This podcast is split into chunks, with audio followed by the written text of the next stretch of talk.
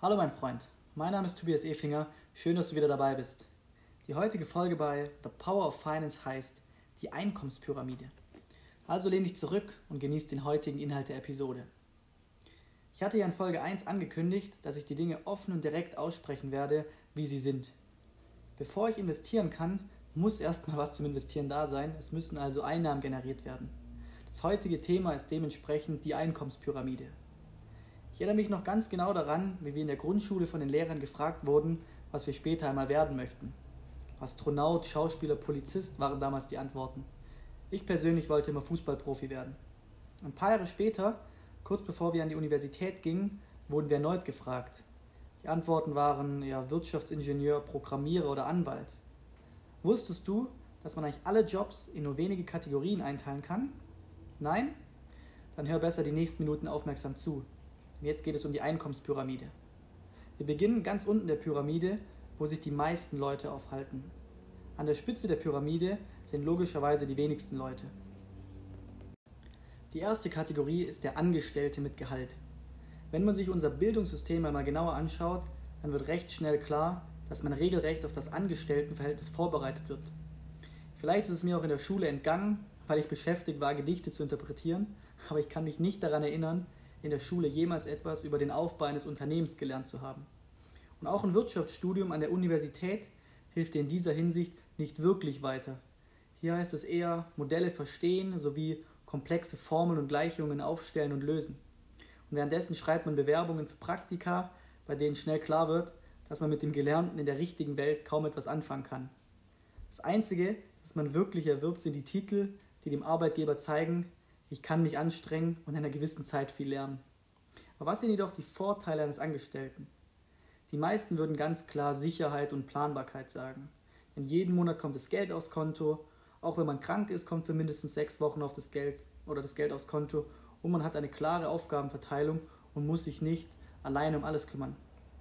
Zusätzlich kann man sich innerhalb des Unternehmens hocharbeiten und Karriere machen. Und hier ist auch schon der fließende Übergang zur Kategorie 2, ist nämlich die angestellte Führungskraft, vielleicht sogar der Manager. Hier hat man natürlich viel mehr Verantwortung und Arbeit und somit auch meistens ein höheres Gehalt. Und in vielen Fällen bekommen angestellte Führungskräfte nicht nur ein Gehalt, sondern auch eine Provisions- oder Gewinnbeteiligung. So haben diese Leute einen Anreiz, sich noch mehr für das Unternehmen anzustrengen. Und es klingt doch erstmal gar nicht verkehrt, was sind jedoch die Nachteile des Angestellten? Sie haben häufig wenig Entfaltungsmöglichkeiten kann man sich die eigenen Kollegen auch nicht immer frei aussuchen. Das Gehalt nach oben hin ist gedeckelt, selbst bei extrem guter Leistung. Und einfach ist generell viel vorgegeben. Ob man jetzt mehr oder weniger Urlaub in einem Jahr machen will, ist nicht immer ganz so einfach. Und als letztes zum Thema Sicherheit. Wer garantiert dir denn, dass es dein Unternehmen in ein paar Jahren noch gibt? Der Kapitalismus wird einfach immer heftiger für einzelne Unternehmen. Wer von ein paar Jahren noch Marktführer ist, kann morgen schon einfach nicht mehr existieren. Und dann sind es die meistens die einfachen Angestellten, die in Kurzarbeit müssen oder den Job verlieren. Ich will hier weder für das eine noch das andere argumentieren, sondern erst einmal nur Denkanstöße geben. Kommen wir nun zu Nummer 3 der Einkommenspyramide, und zwar der Selbstständigkeit. Viele träumen davon, ihr eigener Chef zu sein. Man kann tun und lassen, was man möchte, so zumindest mal die Vorstellung. Man wird auch mit der Zeit immer besser und besser und kann deutlich mehr verdienen, schon allein deshalb, weil er kein Unternehmen mitverdient. Ich kann ja mal ein persönliches Beispiel von mir geben. Am Anfang habe ich drei Stunden gebraucht, um so einen Versicherungsvertrag zu verstehen. Und jetzt kann ich dir in ein paar Minuten sagen, ob das Ding etwas taugt. Aber trotzdem ist man immer noch der Depp für alles. Man arbeitet selbst und ständig, bekommt bei Krankheit nichts und trägt natürlich das volle Risiko. Deshalb würde ich jedem, der Bock darauf hat, empfehlen, parallel zu gründen. Entweder parallel zum Studium oder parallel zu seinem Job. Ich habe mal zehn Fragen mitgebracht, ob du grundsätzlich für die Selbstständigkeit geeignet bist. Und wenn du einen Großteil mit Ja beantworten kannst, könnte es funktionieren. Dann bist du bereit, körperlich und geistig deutlich mehr als 40 Stunden pro Woche zu arbeiten? Bist du bereit, Risiken einzugehen? Verfügst du über betriebswirtschaftliche Kenntnisse zur Steuerung deines Unternehmens? Triffst du deine Entscheidungen ohne zu zögern, nachdem du dich schlau gemacht hast? Kannst du andere Menschen motivieren? Steckst du Enttäuschungen und Rückschläge weg, ohne die Energie zu verlieren? Gehst du mit Interesse und Einfühlungsvermögen auf die Bedürfnisse anderer Menschen ein? Hast du auch die Dauer, Oder hast du auch die Ausdauer weiterzumachen, auch wenn gerade keine Erfolge in Sicht sind? Bist du in der Lage, Verantwortung zu übernehmen, selbst bei negativen Entwicklungen? Und als letzte Frage, stell dir vor, du hättest zwei bis drei kleinere Probleme und dann kommt noch ein großes Problem hinzu. Kannst du nachts ruhig schlafen? Falls du vom Charakter her geeignet bist, aber keine Ahnung hast, womit die Selbstständigkeit funktionieren könnte, habe ich ein paar Ideen dabei. Du kannst zum Beispiel Webseiten erstellen für Unternehmen oder Werbetexte schreiben. Du kannst Videos produzieren. Du könntest eine Nachhilfeschule aufmachen oder besser noch eine Online-Nachhilfeschule. Dann im Bereich Coaching gibt es viele, viele Möglichkeiten, zum Beispiel ein Geschäftsführer-Coaching. Du kannst Gründer beraten, kannst Bewerbungstraining anbieten oder ein Beziehungscoaching. Dann gibt es den riesigen Bereich der Gesundheit, der Ernährung und der Fit im Fitnessbereich.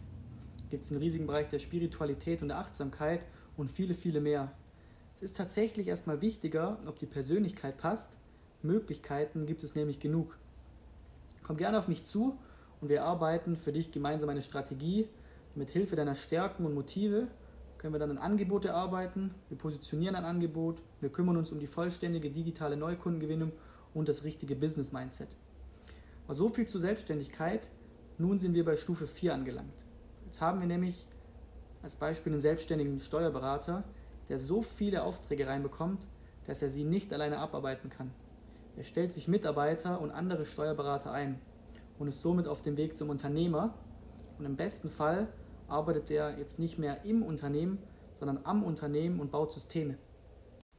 Das wertvollste Investmentgut ist nämlich die Zeit denn die Zeit bekommt man nie, nie wieder. Benjamin Franklin hat einmal gesagt, liebst du das Leben, dann vergeude keine Zeit, denn sie ist der Stoff, aus dem das Leben gemacht ist. Dein Tag hat nur 24 Stunden und du kannst ab einem gewissen Punkt dich nicht weiter steigern, selbst wenn du dein komplettes Privatleben aufgibst. Du musst dich als Unternehmer damit beschäftigen, wie du mehr Zeit bekommst und nicht, wie du mehr Geld verdienst. Und aktuell ist bei meisten die Zeit der Gegner und wir müssen ihn zu unserem Verbündeten machen. Aber was sind solche Systeme und Tools im Business, womit wir Zeit gewinnen? Zum Beispiel ein Buch, das man einmal schreibt und dann tausendmal verkaufen kann.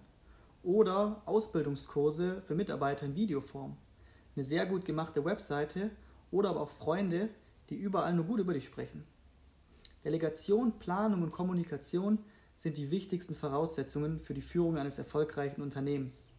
Und klar, am Anfang musst du darin wahnsinnig viel Zeit und Energie reinstecken, aber irgendwann halt nicht mehr. Und deshalb ist auch mein Lieblingsspruch, Unternehmertum bedeutet ein paar Jahre zu arbeiten, wie es keiner will, und danach zu leben, wie es keiner kann. Jeder Unternehmer hat mindestens sieben Abteilungen und eigentlich auch jeder Selbstständige. Eine Geschäftsführerabteilung, wo die Ziele, Werte und die Marschrichtung festgelegt werden. Dann eine Personalabteilung, wo die Frage gestellt wird, mit welchen Menschen man zusammenarbeiten möchte. Eine Finanzabteilung und Buchführung. Dann gibt es eine Werbeabteilung, eine Produktionsabteilung, eine Qualitätsabteilung, um auch die Qualität immer weiter zu verbessern und ein PR. Jetzt haben wir Angestellte, Selbstständige und Unternehmer. Wer fehlt denn da noch? Richtig, es sind die Investoren. Und zu den Investoren zählen alle, die Einkommen aus Kapitalerträgen erwirtschaften. Ist das für dich zu viel Fachgeschwafel? Dann machen wir es doch einfacher. Zu den Investoren gehören Menschen, die ihr verdientes Geld investieren und somit vermehren, und zwar ohne, dass sie dafür weiterhin arbeiten müssen. Hast du die Definition schon mal gehört? Ganz genau, das war die Definition der Vermögenswerte.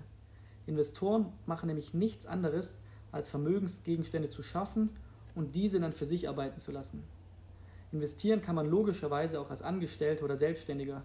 Darum wird es auch intensiv in den nächsten Folgen gehen, wie man clever investiert als Privatperson. Aber bei professionellen Investoren, die den ganzen Tag nichts anderes machen, reden wir eben nicht mehr von 100 Euro oder auch 500 Euro pro Monat, sondern von siebenstelligen Beträgen.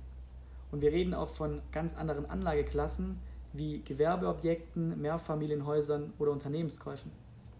Was du aus der heutigen Episode auf jeden Fall mitnehmen solltest.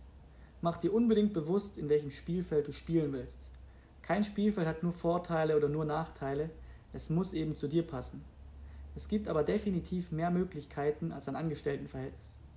Je weiter oben du auf der Pyramide bist, desto höher sind die Einkommensmöglichkeiten, aber auch die Verantwortung und das Risiko. Eine selbstständige Tätigkeit oder unternehmerisches Handeln kann natürlich nur funktionieren, wenn du sehr gut in deinem Themengebiet bist und wirklich für die Sache brennst. Das war es für heute. Ich hoffe, du konntest wieder sehr viel für dich mitnehmen. Falls dir dieser Podcast gefällt, rede gerne mit deinen Freunden oder Kollegen darüber. Und falls du mich live erleben möchtest, sichere dir gerne ein Ticket für mein nächstes Webinar die Wissenschaft des Investierens. Ich wünsche dir noch einen tollen und kraftvollen Tag. Dein Tobias.